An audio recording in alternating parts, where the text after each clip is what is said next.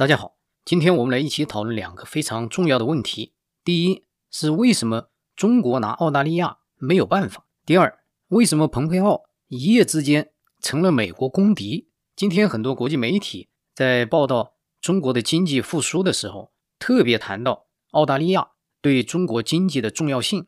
那么今天 CNN 它就有一个评论，这个评论的题目就是中国的这个经济增长离不开澳大利亚。那么这个问题提出来呢，就非常有意思，因为在过去的一年，中国在国际外交场所，它主要树了两大敌人。第一大敌人嘛，就是与美国斗；第二大敌人呢，就是与澳大利亚斗。中共与美国斗、与澳大利亚斗方式还不一样。中共与美国斗主要是斗嘴，中共与澳大利亚斗，它主要是下毒手或者是下重锤。那么在有一些中国人看来，这个中共摆出来的这个架势啊，就是想教训这个小兄弟一样的，或者是就是要把澳大利亚打服。那么我们看看中共他究竟对澳大利亚他做了些什么事儿？那么中共在去年先后对澳大利亚的煤炭、木材、这个红酒以及其他一些澳大利亚商品呢，呃，进行了一种制裁。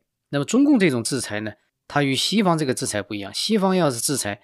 比如说贸易战期间制裁，他会公告公示。中国他做这些动作呢，他都是一些小动作。他比如内部发个文件，然后大家统一就不进口了，也不允许进口。但是你如果是真的是向 WTO 去起诉，或者是与中国怎么理论，你还找不到什么依据。但是中国这一次呢，他对澳大利亚的这样一个报复，几乎他每一脚踢向澳大利亚的每一脚。全部都踢到铁板上去了，那什么意思呢？就是中国对澳大利亚的贸易的制裁，最后全部由中国自己吞掉了这个苦果。为什么这样说呢？因为澳大利亚的对外出口，它单一产品占到它对外出口的一半。什么产品呢？就是铁矿石。那么铁矿石它主要出口目的地就是中国。那么澳大利亚它去年铁矿石出口，它究竟是一种什么样的形式呢？在中澳交恶的情况下，坦率来讲，澳大利亚这个发了大财。中国的这进口澳大利亚的铁矿石每年至少要七亿吨，但是二零二零年的这个铁矿石的数据没有出来，但是它的终端产品的数据出来了。二零二零年中国的粗钢产量令人吃惊的增长到十亿吨，这是个什么概念呢？就是在前年，习近平提出来。要解决供给侧或者供给侧改革，它其中一个重要的理由就是钢铁产能的过剩。那么当时钢铁产能的过剩是在什么样的规模上？他认为是过剩呢？就是粗钢七亿吨，它是过剩。那么经过了三年的这个供给侧改革，那么中国的粗钢产量在去年全球疫情的情况下，在中国也仅仅是 GDP 增长百分之二点几的情况下，它粗钢产量居然达到了十亿吨以上。那不知道这个呃哪里用了这个钢？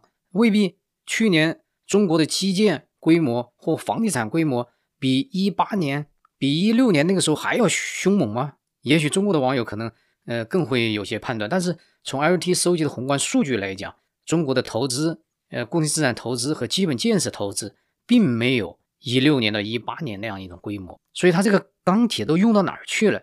那么中国钢铁协会呢，它有个解释说，因为呃，中共中央刺激了消费，呃，所以说很多人买了汽车，所以导致了这个钢铁需求量比较大，所以钢铁的产量呢增长比较快。那么他这个解释能不能说得过去呢？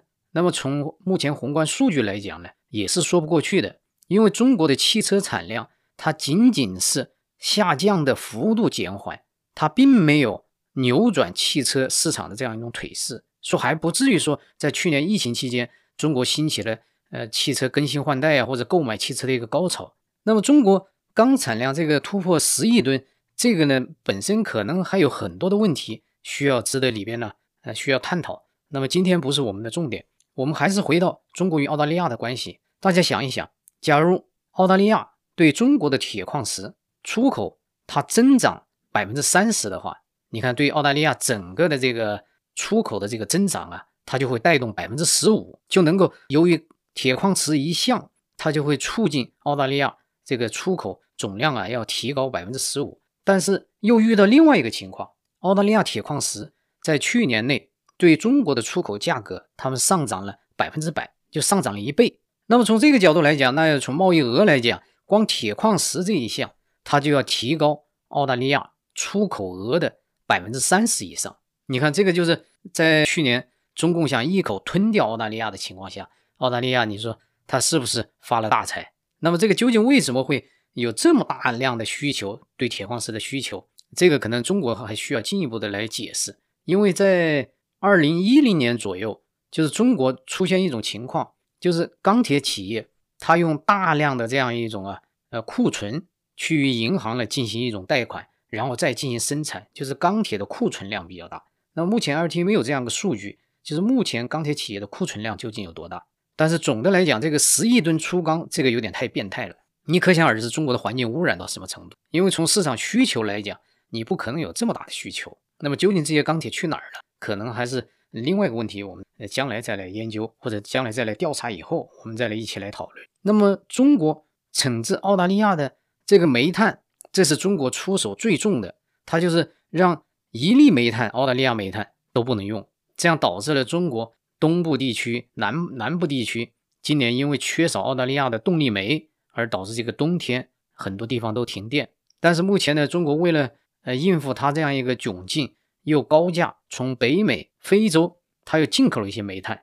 那么我们今天看到有一个报道呢，就是澳大利亚的这个煤炭商说，中国现在高价买的很多煤都是别人转手澳大利亚，我们把澳大利亚的煤炭卖给其他国家，其他国家再卖给中国，那最后还是呃买到澳大利亚的煤。而且呢，中国的买的价格呢，比直接从澳大利亚人手上买的价格呢，又大大提高了。特别是这个呃，中国从北美买的煤，基本上都是。北美的这个供应商从澳大利亚那个地方转手卖给中国的，所以你看，这个中国出拳最重的一拳，完全就是自己出右拳打到了自己的左脸上面去了。这是一个很有意思的一个现象。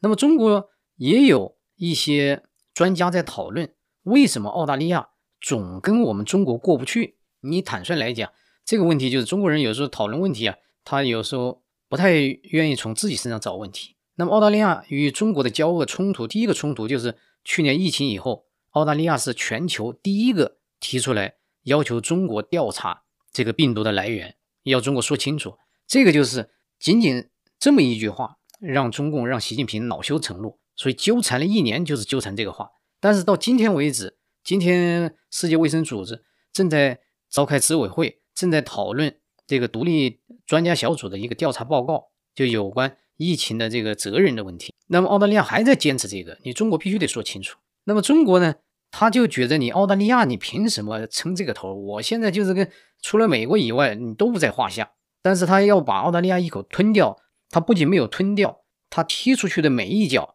全部踢在墙板上。那么为什么会有这么个现象呢？我们看到有中国的比较左的一些媒体啊，他们找些专家，我看他们这个说法呢，呃，还是说得过去。他们的结论呢，就是，嗯，澳大利亚没那么弱，我们也没那么强。你看这句话，他就很有中国的这样一种呃思维方式。他的意思是什么呢？就是你澳大利亚要再弱一点，我就把你吞了；或者说我再强一点，我再强大一点，那我也把你揍死了。就是他弄来弄去，他不来总结，我们能不能不这样的交恶，或者能不能一种合作对话？他不那么想。你看中国人，他这个想法，他就是我现在这口气没没出过，没出出去。呃，踢他们还踢到这个铁板上去了，什么原因呢？主要是呃，他们呃没有那么弱，我们一口气啊，呃，没有吞下他们，没吓唬住他们。我们呢也没那么强。你看这个弄个这个破钢铁啊，还得求着他们，离开他还不行。那么中国能不能甩掉这个澳大利亚呢？你根本就甩不掉，因为为什么？因为中国的这个百分之七十以上铁矿石必须进口澳大利亚的。那么如果要替代澳大利亚，你就要从巴西走。那么巴西进口呢，光运费你就是澳大利亚的十倍左右。光运费这一项就十倍左右，所以它这个成本是非常高的。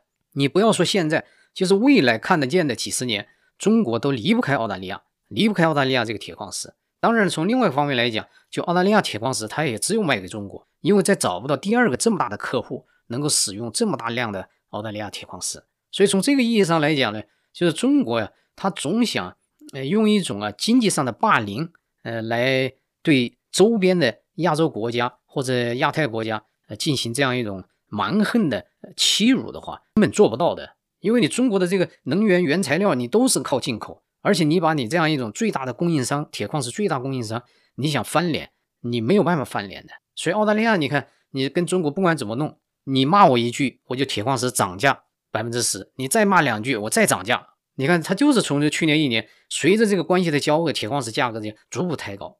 你中国没有脾气啊，所以这个是我们今天讨论第一个问题，就是中国对澳大利亚呀，呃，这样一种霸凌呢，没有取得效果。相反，中国对澳大利亚的依赖在加深，而不是减弱。这个也是国际上无论是政治界还是经济界都看到这么一个现实。中共他也必须得面对这样的现实，这是第一个问题。第二个问题，与大家一起讨论一下。这个今天美国的很多自由派媒体或者是左派媒体都在传播一个观点，就是蓬佩奥是美国最糟糕的一个国务卿。那么从东海岸呢，有《纽约时报》，呃，他们在传播这样的观点。那么西海岸呢，也是中国人控制的这个《洛杉矶时报》，也是最大的一个自由派报纸，左派报纸，也是在攻击这个蓬佩奥。那么蓬佩奥为什么一夜之间？似乎成了这种美国的敌人，当然这是在自由派或者左派他们认为的。那么他们为什么要把矛盾对焦到蓬佩奥呢？我们首先来看一看这个《纽约时报》它究竟是怎么批评蓬佩奥，或者是在《纽约时报》看来，蓬佩奥究竟犯了什么错，得罪了《纽约时报》？我们来一起看看他这个《纽约时报》这个评论，他写的呢很有意思。他认为这个蓬佩奥犯了什么错呢？你看他列举的蓬佩奥的这个错误，就是他认为。说蓬佩奥不相信说服的力量，而试图对欧洲领导人施加高压。呃，这个蓬佩奥有没有对欧洲人领导人施加高压？大家也可以呃回顾一下，因为过去的几年嘛，大家都一起走过来。第二，嘲弄中国和伊朗的统治者，让独裁者失去平衡。哎，这这个指责就很有意思啊，就是蓬佩奥嘲弄中国和伊朗的独裁者，怎么也成了在《纽约时报》眼里，也成了罪状。那是不是美国的国务卿应该向中国的独裁者和伊朗的独裁者唱赞歌、递玫瑰花，才能够满足《纽约时报》的这样一个标准呢？这个让人非常匪夷所思。怎么这个去嘲弄中国的统治者和伊朗的统治者？这个似乎好像在《纽约时报》这个看来，就是你把人家惹翻了，你不要去招惹他。你这个怎么出去招惹呢？是中共先在新疆搞集中营的，还是？这个蓬佩奥无端的批评中共在新疆反人类呢？是伊朗他们在地区制造一些紧张，在突破一些限制，在继续研制这个核武器，是他们先做的这些事儿，还是蓬佩奥先批评的呢？所以说，这个《纽约时报》这样一些批评呢，在 RT 看来呢是站不住脚的。那么他这篇文章，呃，另外一个比较呢也是非常可笑。他认为，他说这个美国的这个国务卿里边呢。军人出身的不多，那么与另一位军人出身相比呢，这个蓬佩奥水平就差多了。他举了个什么例子呢？他说那个老布什时期的美国国防部长是个黑人鲍威尔。他说你看鲍威尔也是军人出身，你看人家跟蓬佩奥就不一样。你看他举的例子就很可笑。你看他的原话是：鲍威尔援引了错误的情报，促使美国两零零三年入侵伊拉克，这给他的任期永远蒙上了污点。但是呢，你看人家鲍威尔多好，鲍威尔人家很快呃承认了这个错误，而且鲍威尔认为这是他个人记录上的痛苦和污点，所以说你看，呃，《纽约时报》就认为，你看，因为这样的话，那个鲍威尔就比蓬佩奥更像一个政治人士。这个说法呢，完全没有说服力，因为在蓬佩奥任国务卿期间呢，美国避免了很多战争，没有发动一次战争，而鲍威尔他自己承认，他利用了一个错误的信息。跑伊拉克去打了一仗，而且这一打把美国就拖进去八年，在伊拉克打仗。那么这样来讲呢，你看《纽约时报》怎么从这样一个例子上得出来鲍威尔比蓬佩奥还优秀呢？这显然是一个举例不当，或者是词不达意，或者是弄巧成拙。就《纽约时报》这篇文章，我本来也是想看一看这个蓬佩奥，那么从对立面来看，蓬佩奥究竟有哪些错误，或者有哪些不妥，或有哪些实锤的一些证据。但是结果看来看去的是这样两条证据。第一个就是你不应该去呃招惹人家中国的呃伊朗的这个独裁者。呃，另外一个方面呢，呃，你看人家那个呃鲍威尔，人家捅了那么大的篓子，犯那么大的错，哎，人家认为人家是错了。你看那才像个政治家。就是他究竟要表达一个什么意思？如果仅仅从他这样论据来讲，那如果满足《纽约时报》的这样的要求的话，那就非常可怕了。你比如说，他不要去招惹中国，不要招惹伊朗，对中国在新疆问题上去唱赞歌，那美国成为什么美国了？那像鲍威尔那样去发动一场再战争，然后再承认错误，那美国成什么样了？就是说，你看这个《纽约时报》这样一个批评文章啊，你看了一整篇看下来不知所云，你根本没有刻画出一个。在《纽约时报》他定义的这样说，美国历史上最差的这个国务卿，你这你怎么去下了这样一个结论呢？啊，用了一个错误情报去打了伊拉克，打了八年，把美国的国力几乎呃耗空啊，这个反而呃是个优点。那么列举蓬佩奥又没列举出来优点。好，他这里边呢还其中有一段呃很可笑，他说蓬佩奥任国务卿期间，呃，美国在中东的外交有一些建树，呃，但是这个也功劳不能够算在这个蓬佩奥身上。这功劳应该算在川普的女婿身上，因为你看他这个就很有意思，他这个美国外交团队做的这样一些外交努力的工作，即便是川普的女婿参与或者起了很重要的作用，那也是美国外交团队起的这样一个作用。好，你即便是呃这样想，那么我们一定会在《纽约时报》其他的文章，他会讲这个不是库斯勒，不是川普女婿的功劳，哎，这个就是，所以说你完全能想象到，他当骂这个人的时候，他不顾一切的骂。他不管是他的理由站不站得住脚，他先骂这个人再说。他挑头，他再去骂川普的女婿的时候，你看他也会把中东的和平，他会说成与川普的女婿库斯勒无关。所以你看他列举的，呃，一个说，呃，不能招惹这个中国伊朗，呃，第二个说这个，呃，不像那个鲍威尔那样承认错误，呃，第三呢，就是说你取得一点成绩，那也不是你的成绩。你看这个就完全像泼妇骂街，就是这篇文章啊。如果感兴趣的网友，你可以找来看一看，就是完全不应该是《纽约时报》的一种水平。你即便是，即便是拿胡锡进来写，就是中国环球时报胡锡进来写，也至少会编几条逻辑有逻辑的这样一些指责。《纽约时报》这篇文章不知道是谁写的，这个作者的背景呢，也没有去了解。但是总的来讲，这篇文章就是有一点非常不过脑，就是每一句话说的似乎都是错话。那么我们又回到我们的题目，就为什么这两天？美国的自由派报纸都把蓬佩奥作为敌人呢？这个熟悉美国的这个政治的朋友们呢都知道，这个就是美国政治斗争的一种啊深化。那么，在美国民主党或者在自由派势力，他们打掉川普之后，接下来是谁？因为从共和党来讲，共和党有几个希望之星，就是川普之后，共和党有几个希望之星。你比如说这个七九年出生的霍利参议员，那么这一次呢？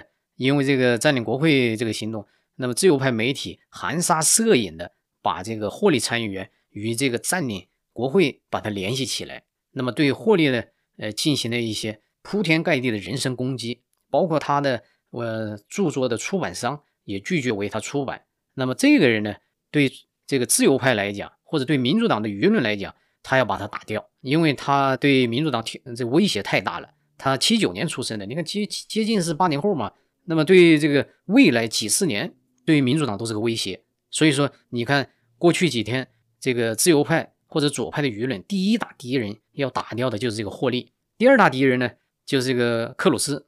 克鲁斯他们也把他描写成这个占领国会的这个发动者，也有一些企业呃宣称要停止呃赞助这个克鲁斯的这样一种经费，这个是他打掉的第二个目标。第三个他打掉的目标呢，就是这个蓬佩奥。因为蓬佩奥他在第一时间，他也谴责了这个占领国会的这种暴力行为，他与这种暴力行为划清界限。那么从蓬佩奥来讲，他的履历非常完整，他当过兵，他做过 CIA 的主任，他做过众议员，他又做过这个国务卿。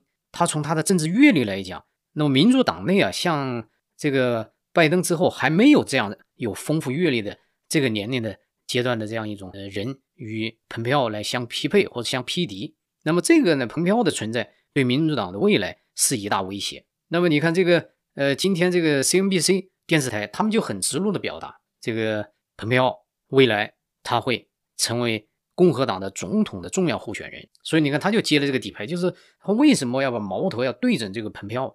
那么就是因为蓬佩奥啊，他是共和党内比较有实力的一位未来政治之星，特别是在未来，他很可能会参与代表共和党。参与总统竞选，那么你看现在他的这些谩骂也好啊，我认为 LT 认为对这个蓬佩奥影响没有什么影响的，因为到目前为止他没有列举出一项蓬佩奥做的不妥，或者是蓬佩奥的工作失误，没有，全部就是这种栽赃谩骂。这个与中共啊攻击蓬佩奥如出一辙。中共在去年四月份，这个中央电视台他把蓬佩奥称为人类的公敌。那么蓬佩奥也调侃自己，他也在推特上讲：“哎，中国呃把我说成人类的公敌。”这个也引得了美国的网民们呢一些开玩笑，或者大家一起来嘲笑一下中中共的这样一种气急败坏。但是呢，中共很可笑的，他四月底骂蓬佩奥是人类公敌，六月初杨洁篪他又要求见蓬佩奥，最后蓬佩奥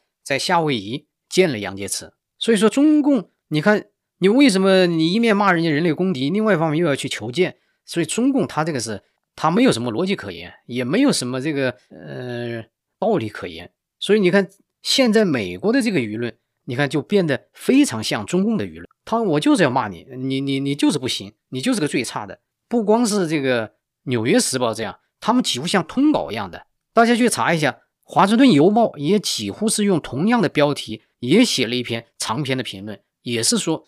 蓬佩奥是美国历史上最差的国务卿，那么蓬佩奥会被他们说差吗？不可能的。你像美国对中共的了解，或者美国突然发现美国自身在国际上的地位，如果没有这一届川普政府，特别是蓬佩奥的这一届的国务卿呢，能够把美国弄清楚自己是怎么回事，美国还在云里雾里。你是现在大家都在讲，可能有人对川普政府评价高，有人评价低，你不管怎么评价。你看，现在美国他是不是更清醒，更加知道这个世界是怎么回事？因为在之前呢，奥巴马八年呢都在云里雾里，美国怎么样，别人怎么样了，中国怎么样了，不知道。呃，反正美国就这样混吧，就这样混吧，天天混，以至于中国习近平一面在这个当着奥巴马的面在白宫说，我们在南中国海绝对没有军事存在，我们只填岛填着玩儿，你放心，我们绝不用于军事目的。挑头回去，人家就在那岛上放了导弹，就是根本不把你放在眼里，所以奥巴马人家也不生气，也也没有什么好气的。那中国要弄就弄嘛，也无所谓。所以这个你像这个就危及到了美国的这些战略利益。你奥巴马一方面高喊要重返亚洲，另外一方面在你眼皮底下，人家把岛都填了，人家填那个岛呢，就像下围棋一样的，把你整个南中国海的通道给你堵上了。所以说你以后啊要从南海走，你必须要经过。中国的这个安全检查，所以这么重大的事儿，你这个美国政府引起警觉，蓬佩奥去批评中国，这难道是招惹了习近平吗？难道是不应该去招惹的吗？不应该批评的吗？所以说，我们对这两天呢，美国舆论把目标、把炮口对向蓬佩奥，这个本身是非常容易理解的，他们就是要毁掉一个共和党未来的政治之星，而且是一个非常有实力的政治明星。所以这个呢，就是。今天与大家一起交流的两个内容，谢谢大家收看。